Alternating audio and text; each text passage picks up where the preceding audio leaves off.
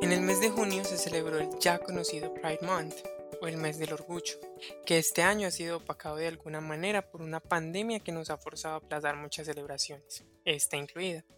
Sin embargo, la solidaridad de diferentes compañías, el revuelo por la salida del closet del cantante español Pablo Alborán, la declaración de que Bob Esponja es homosexual por parte de Nickelodeon, que no es nada nuevo, y el revuelo que causó la modelo transgénero Jerry Jones al ser la nueva imagen de Calvin Klein, regaló un poco de sabor a un Pride Month que este año parecía no iba a ser tan colorido. Pero muchos de ustedes se preguntarán qué es eso del Pride Month o mes del orgullo. ¿Orgullo de qué? Si no sabe, en este episodio voy a hablar al respecto con Juan Pablo Espina o Juan Pauspina, comunicador social y columnista de Ego City. Juan, ¿cómo estás? Bienvenido. Muy buenas, muy buenos días, tardes, noches a la hora que estén escuchando este podcast para ti, Sergio, y para todos los que se están conectando y los que están oyendo. Eh, me encuentro muy bien, la verdad, en este momento con un poco de frío, ya cansado de tanto encierro por esta pandemia, pero pues es lo que nos tocó vivir y vamos para adelante, que esto no va a durar para siempre, tarde que temprano vamos a salir de esto. Claro que sí, esperemos que sí, yo estoy seguro que también va a pasar pronto. Juan, ¿qué tal si le contamos a los oyentes por qué se celebra el mes del orgullo? Bueno, esto, el mes del orgullo se celebra desde 1969. Resulta que en Nueva York había una, un bar como una especie de sitio de reunión que se llamaba, o que se llama, aunque ya no es un sitio, un bar ni una discoteca, sino que ahora está convertido en museo que se llama Stonewall Inn. Resulta que el 28 de junio de 1969 ocurrió un hito histórico para toda la población LGBTIQ alrededor del mundo, que fueron los disturbios de Stonewall Inn. ¿Qué sucedió esa noche? Resulta que ese bar era como controlado por las mafias y era un sitio de reunión muy underground para los que se llaman coloquialmente los marginales o los marginados, que en ese entonces en, Nueva York eran eh, homosexuales, eh, travestis, eh, drag queens, prostitutas, latinos, negros, mejor dicho, todo lo que estaba mal en ese contexto histórico y social de la época, todas esas personas iban a parar allí a reunirse, a socializar. ¿Por qué, era el sitio de ellos? Porque como estaba como controlado por la mafia y todo el tema y la policía generalmente no se, no se acercaba allá, pero casualmente esa noche, el 28 de junio de 1969, la policía llega y hace una redada.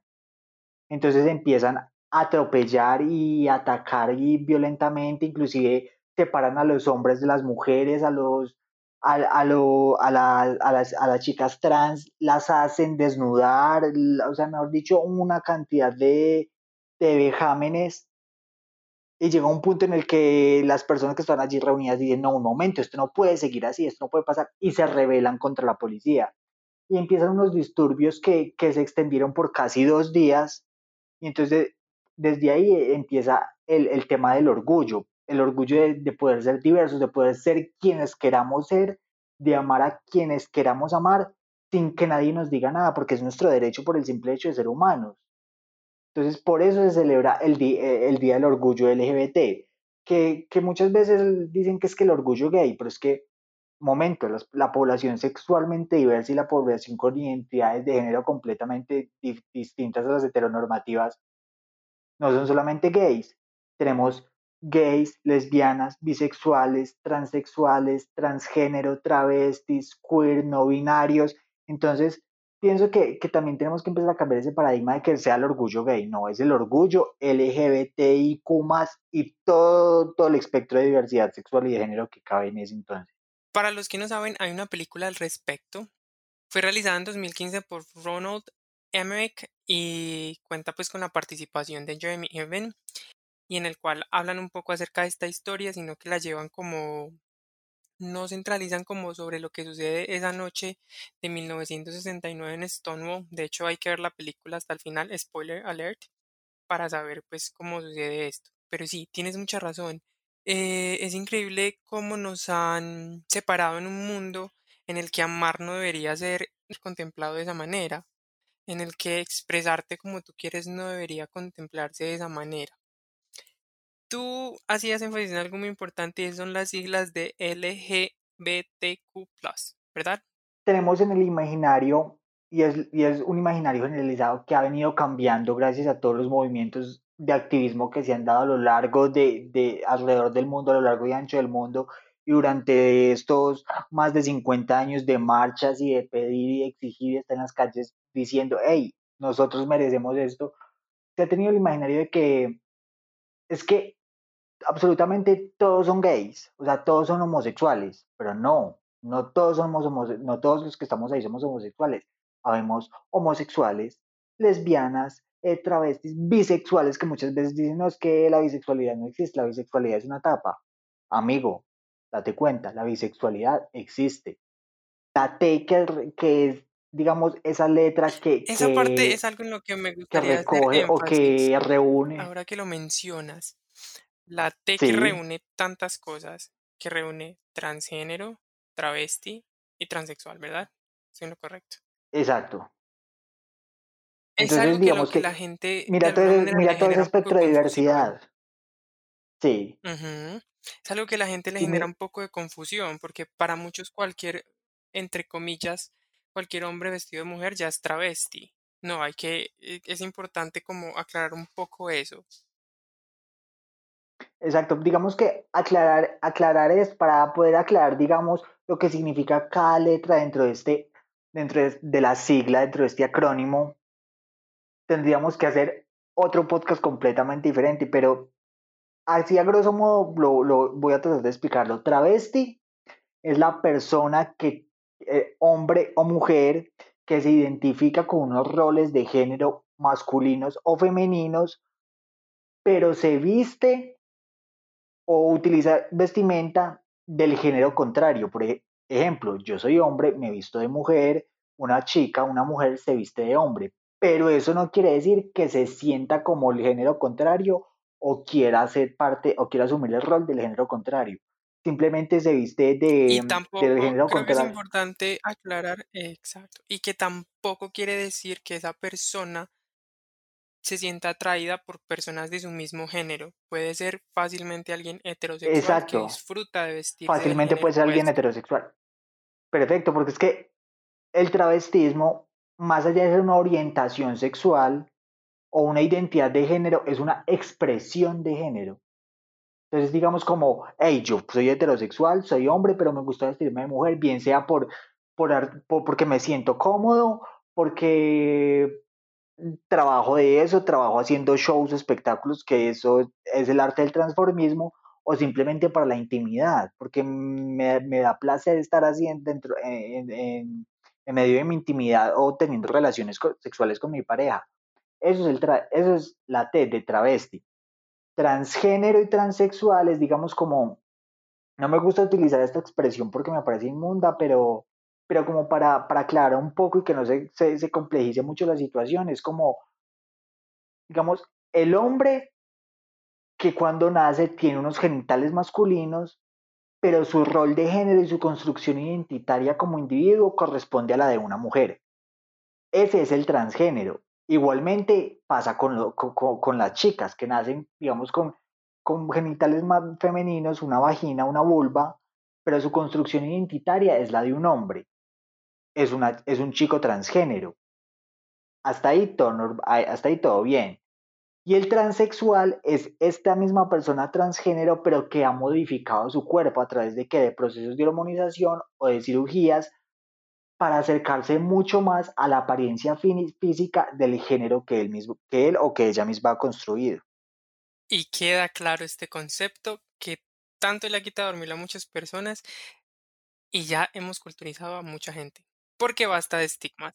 Esperemos que sí, esperemos que sí, porque Sí, porque la situación de la, de la población trans en Colombia y en el mundo está sumamente delicada, cada día las matan más, cada día su esperanza de vida es más, es más, es más corta, entonces no, también hay que crear conciencia y decir, hey, ellos, ellos y ellas también son humanos, son seres humanos que merecen vivir y por ellos también es que salimos a marchar a las calles el 28, por ellos es que también nos sentimos orgullosos, por ellos es que también alzamos la voz, aunque este año no se haya podido salir a las calles, pero se hizo algo muy bonito, la verdad, desde la virtualidad.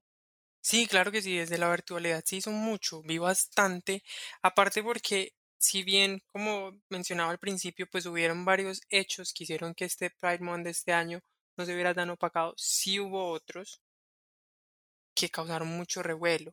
Y fue, por ejemplo, la muerte de estas dos transexuales en Estados Unidos durante las protestas de Black Lives Matter, em, que fueron asesinadas y que nadie parece eh, estar haciendo nada además de protestar.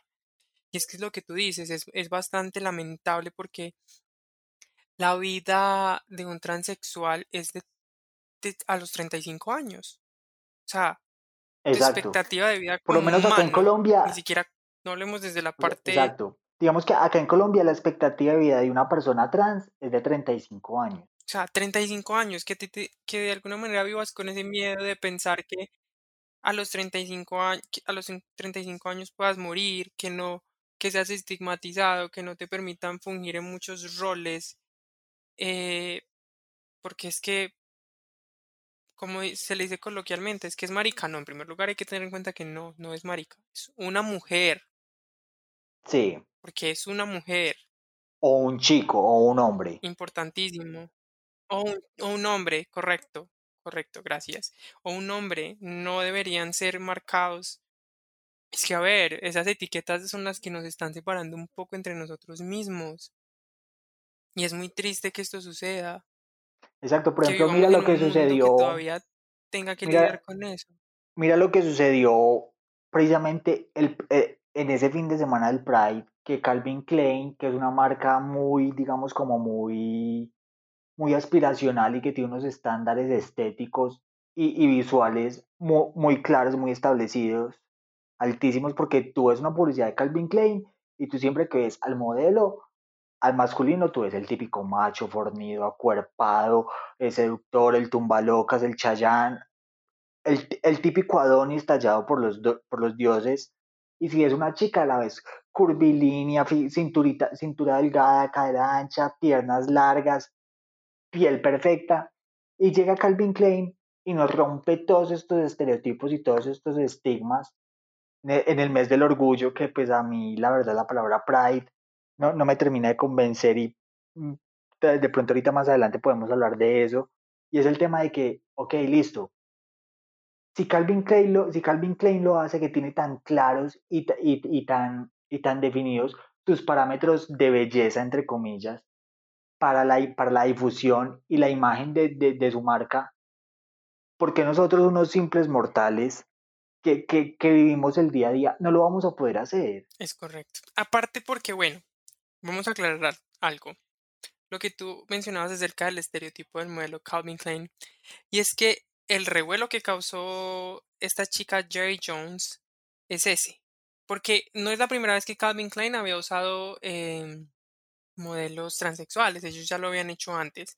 Sin embargo, Jerry Jones rompió como todos esos estereotipos, no era la modelo de curvas perfectas, eh, bueno, es una mujer transexual, lesbiana, entonces para muchos eso causó un, revuelo por lo mismo, porque dicen, ok, entonces es una mujer transgénero y es lesbiana, ¿cómo así? Sí, mira, lo que pasa es que hay una diferencia entre la identidad, hay, sexo biológico, identidad de género e, e orientación sexual. Sexo biológico, ¿cuál es? Es la carga cromosómica con la que yo nazco. Entonces, digamos, al momento de mi nacimiento yo nazco con una, con una genitalidad o con una carga cromosómica en mi genética que me definen como, como macho o una hembra, para de contar. tengo pene o tengo vulva.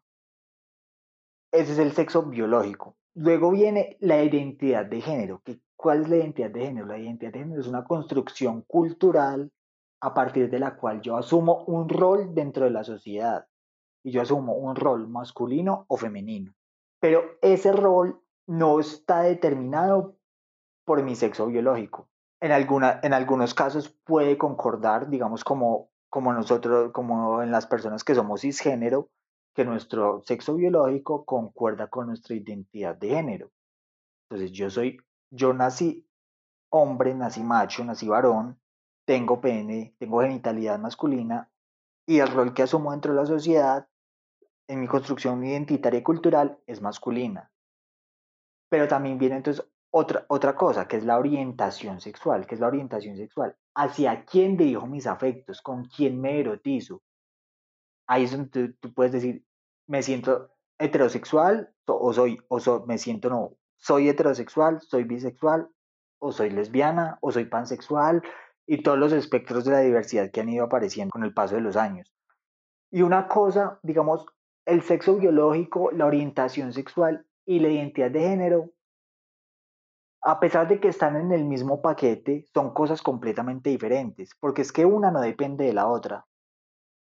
Porque es que tú divinamente puedes ser una, puedes haber nacido como hombre,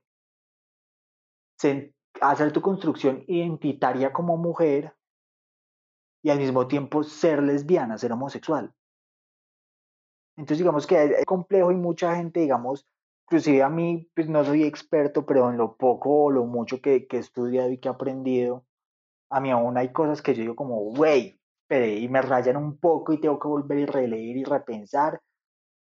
Entonces, imagínate ahora una persona que, que, que, que apenas está tratando de entender estos términos, estos conceptos, va, va, va a enloquecer, pero, pero digamos que hay poco a poco y con pedagogía, desde el, desde el activismo, desde los más kamikazes, desde los más visibles hasta los que lo hacemos un poco más, más útil, desde la parte de, educación, yo lo hago con mis columnas, con, con mi trabajo de, de, periodista, de comunicador, tratamos es eso, de educar a la gente para que entiendan mucho más y entiendan todo este espectro de diversidad. Y eso es muy importante. Ahora hay que aclararle a la gente que esto se estigmatizó de un tiempo para acá, porque en la historia esto no es anormal. De hecho, hay culturas que reconocen el tercer género, como la India. Si bien son un poco marginados, volvemos a, a, lo mismo, que se marginan un poco al, a, a ellos y a ellas, pues se les reconoce en la India. Extrañamente en la India se reconoce el, el tercer género, y no se reconoce el homosexualismo. Exacto. Y sabes qué es lo más, sabes qué es lo más, lo, más, lo más curioso y lo más, lo que a mí me parece más bonito y más especial de, de, este tipo de, comunidades, que la mayoría, la mayoría de estas comunidades a lo largo del mundo que reconocen un tercer género son comunidades muy tradicionales o culturas indígenas. Por ejemplo, en la India, como tú lo decías, están las igras. ¿Qué son las igras? Las igras son, son hombres que, que nacen hombres, pero que asumen un rol y una figura femenina dentro de su comunidad. Y son profundamente respetados, inclusive, si no estoy mal, creo que, que les dan la categoría de diosas o dioses, porque consideran que ellos dentro de su esencia tienen esa habilidad como de equilibrar esas dos esencias, esos dos, los dos géneros. En México también existe, que son las mushes. Igualmente, en culturas indígenas y en comunidades indígenas muy tradicionales, que, que respetan profundamente a los hombres que asumen un rol femenino. Inclusive en las tribus aborígenas, creo que es de Estados Unidos y de Canadá, si no estoy mal, está el tema de los dos espíritus. Entonces, muchas veces decimos que es que, que es que, los indios y los indígenas son los menos civilizados. Güey, nos están dando sopa y seco en este campo. Y nosotros. Hace mucho tiempo. Y nosotros que supuestamente somos el hombre blanco, civilizado, educado y culto. y en muchos. no hemos podido entender esto. Entonces, es como para sentarnos y pensar y reflexionar. Es un tema que se alargaría demasiado porque ahí habrían otras cosas de historia que, habría que abarcar. Pero bueno, eh, entonces lo que sucedió eh, con el cuento de todo este de Calvin Klein, que no sé qué fue lo que le sorprendió a las personas con el hecho de que ella fuera lesbiana, si esa historia se repite, por ejemplo, con Caitlyn Jenner, quien asumió después de toda una vida de ser el papá de la casa, pues su el género con el que se sentía identificada, que fue mujer, y a su vez decidió que quería seguir su vida con nosotros. O sea, lo que le sorprendió a la gente fue el hecho ni siquiera fue la sorpresa, o sea, ni siquiera fue la sorpresa, es que se están rompiendo estos estereotipos y estos prejuicios de género tan marcados que, que se han venido teniendo. Y le estamos diciendo a la gente, hey, mire que si somos y existimos, no como usted quiere que seamos y existamos, sino como nosotros nos sentimos bien, nos sentimos cómodos. Y es lo que queremos ser. No, y aparte que, por ejemplo, exacto, y los medios de comunicación, eh, digamos que se han abierto un poco, poco a poco, muy poquito, pero es el caso de diferentes, por ejemplo, telenovelas y series del Prime, como lo pasó con, con la telenovela que está pasando esta cadena nacional. Para los que no saben, Juan y yo estamos en Colombia Em, por si nos escuchan de afuera, hay una telenovela que se pasó durante este año en Colombia que se llama El secreto de Analía en pleno prime time y televisó. Yo creo que las pocas, bueno, se había hecho mucho antes con otras dos telenovelas, pero televisar en pleno prime un beso homosexual No, y, es no, y créeme, no solamente fue el, el- el- no solamente fue el tema del beso, digamos que ya se había hecho hace muchísimos años con Amparo Grisales y Margarita Rosa de Francisco en Ujú. Los pecados de Inés de Hinojosa. Pero digamos que, O Alejandra exacto, pero Borrero digamos también lo que, que en ese entonces, en ese entonces no estaba como tan, tan en boga el tema y era como más de, la gente lo decía como, ah, bueno, sí, eso está en la ficción, sucede en la ficción, puede pasar. Pero es que, ¿qué es lo que escandaliza? Para mí, Juan Pablo Espina, ¿qué es lo que escandaliza y, lo que, y, el plus y el quid en este momento? Que estamos en un momento coyuntural en donde ya no, ya no nos estamos quedando callados, donde cada vez es más visible la diversidad. En, la, en, un, en, un, en, un, en un canal que tradicionalmente nunca había hecho una, nunca le había apostado a este tipo de situaciones. Y si lo había hecho, lo había hecho, digamos, de forma muy, muy sutil y, y incluían personajes, digamos, de personajes diversos, pero siempre los... e- Bueno, pero es que si vamos allá, los personajes diversos que incluían, pues, usualmente en la televisión es, es el a eso, a eso voy. que Entonces creado, pues, es el estereotipo Que, de- de- del afeminado o la machorra o el que todavía está enclosetado o el típico exitoso que, que no habla de su Ajá. sexualidad y pues eso me parece muy chévere que la historia de un personaje gire en cosas completamente diferentes a su sexualidad. Pero es que aquí el quid es que fue, como tú le dices, la venganza de Analia durante todo su, su, su, su proyección en, en, en este, en este canal marcó pauta en rating, fue la más vista, fue tendencia en redes sociales durante todos sus capítulos. Y vienen y salen con, con el beso de estas dos mujeres hermosísimas. En pleno prime time. Además que ahonda, además que la serie también toca un tema que es muy importante y es la política y la homosexualidad, Sí, que es algo que también es muy complejo, que yo creo que también nos daría para hacer otro sí, podcast. Pero retomando, sí, es importante cómo los medios de comunicación le han dado hoy en día incluso protagonismo a, quizás aquí no tanto, lo vemos por ejemplo en, en Estados Unidos con series como Dynasty, en la que dos de sus personajes principales son una pareja homosexual, como lo sucedió con Modern Family, en la que una de las par- de los personajes principales era una pareja homosexual que además había eh, no recuerdo si adoptado o había hecho eso de subrogación de vientre. No, no fui muy un televidente de Modern Family. O como otras series en las que ellos incluyen personajes transgénero, parejas homosexuales, con la naturalidad que se debería ver. Porque es que debería verse Sí, con pero, mucha pero yo ahí, naturalidad. yo ahí a Es veces, a veces me cuestiono un poco porque me, me, me entra como esa duda y es como, bueno, digamos lo que pasó, lo que pasó semanas antes de que se, de- del Día del Orgullo, que pues como tú lo mencionabas ahora, yo, yo lo escribí en mi última columna de Go City, y es el tema con Bob Esponja y Pablo Alborán y el beso de que se presentó la venganza en Alía.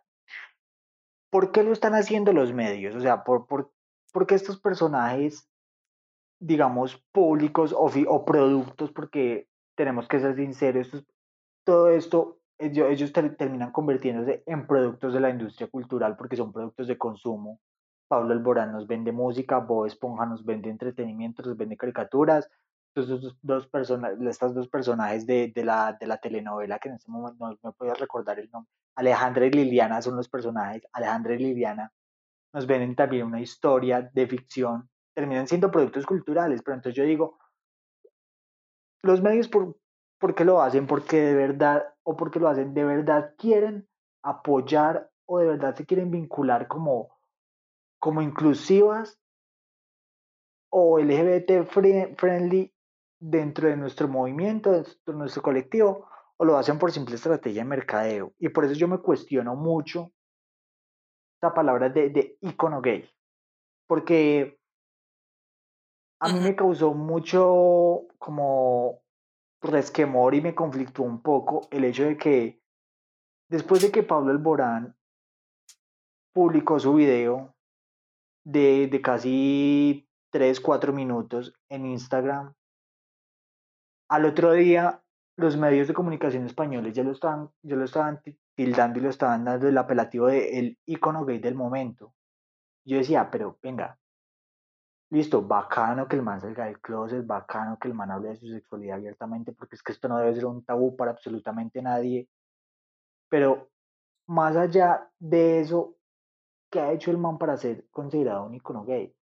O sea que entonces ya ahora cualquier persona. Salir del closet te vuelve un icono gay. Exacto, entonces digamos, si eso vamos, entonces todos los que salimos a las calles eh, el 28 de junio, eh, todos los que salimos a marchar, todos los que defendemos los derechos, todos los que se dan la pela peleando por, por nuestros derechos y que, y que reivindican lo que de verdad es el orgullo, también, también, también somos iconos gays. Que lo podemos ser, sí, lo podemos ser. Pero entonces, ¿cuál es el concepto que de verdad le estamos dando a un icono gay o que el mercado le está dando al icono gay? ¿Cuál es esa concepción? ¿En realidad son iconos gay o son productos de consumo para, para, el, para el mercado rosa? Tienes mucha razón al respecto. No tengo nada que discutir, estoy muy de acuerdo. Creo que es más que obvio que los medios de comunicación lo que han hecho es eso. Y es, y es muy triste. A mí personalmente, desde mi perspectiva, yo creo que el término o la frase salir del closet está como tan sobrevalorada. Yo considero que, que en primer lugar nadie debería sentir esa necesidad de salir del closet. Es tu sexualidad, eres libre de vivirla como quieres, no deberías ser juzgado, no deberías, o sea, es que no tiene sentido, tú no tienes por qué presentarte, hola, mucho gusto, eh, soy Juan Pablo Espina y soy gay, hola, mucho gusto, soy Sergio Giraldo y soy gay, no, para nada. Estoy full en contra de eso, yo creo que nuestra vida privada es nuestra vida privada, por encima de cualquier otra cosa. Hacerlo visible, claro, me parece, porque yo creo que la gente se educa viendo. Entonces, pues, si a mí, Sergio Giraldo, me ven feliz con mi pareja y mi pareja es otro hombre, pues la gente va a ver que es natural. Exacto, y por eso es que tenemos, por eso es que nosotros celebramos y al mismo tiempo conmemoramos el orgullo, porque es que más allá de ser una fiesta, inclusive este, este año eh, en, pleno orgullo, en plena celebración, en pleno día del orgullo, me causó gracia, ira, indignación, tristeza, me, me dio como una mezcla de sentimientos cuando entré a Twitter y vi que la primera tendencia en Colombia era orgullo hetero. Yo decía, perdón, ¿es en serio? O sea, ¿por qué piden un orgullo hetero cuando ustedes no los matan, no los discriminan, no los golpean, no los rechazan, no los insultan, no los echan de sus trabajos, no los echan de sus casas, no entran en, o sea, no les niegan sus derechos por ser heterosexuales y a nosotros sí. Entonces yo, yo digo, yo les digo, listo, bacano, o sea, el día que usted, señor o señora heterosexual, vengan y, y le, y le zampen un puño o lo maltraten o lo, o, lo estén discriminando, le estén negando sus derechos por el simple y sencillo hecho de ser heterosexual, me, me, me avisa, me llama, y yo mismo me... Y armamos un, y armamos un orgullo hetero. O sea, armamos, el orgullo armamos el orgullo hetero. y yo salgo y yo soy el primero que va a estar ahí en, la, en las calles dando la pelea con ustedes. Porque es que, o sea, no, no debería ser así. Pero, Pero esto hay un, trasfondo y es que, digamos, eso de parte de las agendas de todos estos colectivos y estas personas y estas asociaciones antiderechos que se han dedicado precisamente a eso, a poner el palo en la rueda para que nosotros como, como personas diversas, sexualmente diversas, sigamos avanzando y sigamos conquistando lugares en los que, que, que históricamente se nos han negado. Como ha sido el, el tema de ser reconocidos muchas personas, muchos personajes como iconos gay, que para mí son, son íconos. Por ejemplo, digamos, siempre que se habla del orgullo, se habla y recordamos y creo que desde que Netflix sacó su documental, su documental, perdón, La vida y muerte de, Mar de Marsha P. Johnson, se empezó a hablar de Marsha P. Johnson. Porque ella fue, porque, o sea, ella fue todo lo que en ese momento en Stonewall, en Nueva York, en Estados Unidos, y para esa época estaba mal visto. Era, era, era negra, era, era, una persona trans, era una persona trans, era trabajadora sexual y vivía con VIH. Y gracias a ella y a Silvia Rivera, otra, otra persona trans, latina, además latina, también trabajadora sexual, gracias a ellas dos es que hoy en día podemos decir que tenemos, día, que tenemos el Día del Orgullo LGBT. Porque al año siguiente de los disturbios de Stonewall, aquí también un poquito de historia, digamos, fue cuando se convocó la primera gran marcha del orgullo LGBT. Exacto, entonces, eso fue, en 1970, o sea, en 1969, ¿qué fue lo que pasó? Sí, los disturbios, dos días, la gente, la gente sí salía a marchar, pero pues no era como un movimiento organizado, pero el año siguiente fue que salieron a marchar en masa, en, en creo que fue en en dos, dos tres ciudades de, de, Estados Unidos, Nueva York y San Francisco, no recuerdo la otra exactamente, pero salieron a marchar y salieron a marchar de una forma organizada y como un acto político, porque es que el orgullo también es eso, el orgullo es un acto político, es salir a decir, hey, aquí estamos, esto es lo que somos y tenemos derecho a hacerlo, respétenlo, porque es que yo soy fiel convencido de que ya no estamos en, en el punto de venir a pedir, porque es que nosotros, como si nos estuvieran haciendo un favor. No. Estamos en el punto de que ya es necesario que exijamos, que exijamos respeto por nuestros derechos. Más allá de ser trans, de ser lesbianas, de ser gays, de ser no binarios, de ser queer, respétenos porque es que somos humanos, somos seres humanos que habitamos en este mismo mundo. Y tenemos derecho a esa misma dignidad que ustedes, que usted, que usted, a, las que ustedes tienen. Es como el reclamar los derechos que tenemos como humanos, somos humanos y, y yo no creo sinceramente en ninguna etiqueta, yo creo que no deberíamos ser etiquetados, nunca. Es como mi algo personal que tengo. Yo pienso, yo pienso que siempre es, es importante nombrarse. O sea, o sea, si tú no te, o sea, yo, y yo soy muy respetuoso de eso, porque yo digo, por ejemplo, digamos, yo antes decía, no, pero ¿cuál es la necesidad? O sea, para mí personalmente, yo decía, pero ¿cuál es la necesidad de yo nombrarme como gay o como sexual o como homosexual? No, no, no tengo necesidad. Pero cuando me di cuenta de que eso me empoderaba y me daba como, como ese impulso político, no politiquero, porque todos somos sujetos políticos, por ser simplemente ciudadanos y participar activamente de una sociedad, yo, me, yo entendí la importancia de nombrarme a mí mismo como hombre gay. Entonces yo pues, como, hey, ok, listo, soy hombre gay, porque eso me enfoca y me, me, a mí personalmente me, da una perspectiva de, de qué entorno me estoy moviendo y qué es lo que puedo ayudar a construir y cómo puedo educar y cómo puedo aportar y cómo puedo contribuir. En eso tienes mucha razón. En eso tienes mucha razón. Bueno, dejamos hasta acá por el día de hoy. Tema para hablar es lo que hay. Tema para hablar es lo que hay. Seguramente vamos a poder seguir discutiendo en un futuro al respecto. Vuelvo y le. Bueno, le voy a hacer la pregunta por primera vez, pero yo creo que ya me la respondió. ¿Está Juan Pablo orgulloso de quién es? Orgullosísimo, a todo lo que marca el orgullosómetro. Juan, ¿qué te parece si les cuentas cuáles son tus redes sociales y en dónde pueden leerte? Bueno, les cuento, me pueden seguir en Instagram como arroba jugos con J jugos 410. Perdón, ese, es en Twitter, en Twitter arroba jugos 410. Ahí estoy constantemente, digamos, expresando mis opiniones personales sobre realidades que están sucediendo en el país y en el contexto mundial, políticas, sociales, culturales y también matando el tiempo ahí de vez en cuando. En Instagram me pueden encontrar como juanpa.periodista. Ahí constantemente estoy subiendo temas de, comunicación, de periodismo, de, comunicación de marca. Y me pueden leer en, en EgoCity Egocity, eh, www.egocitymgz.com.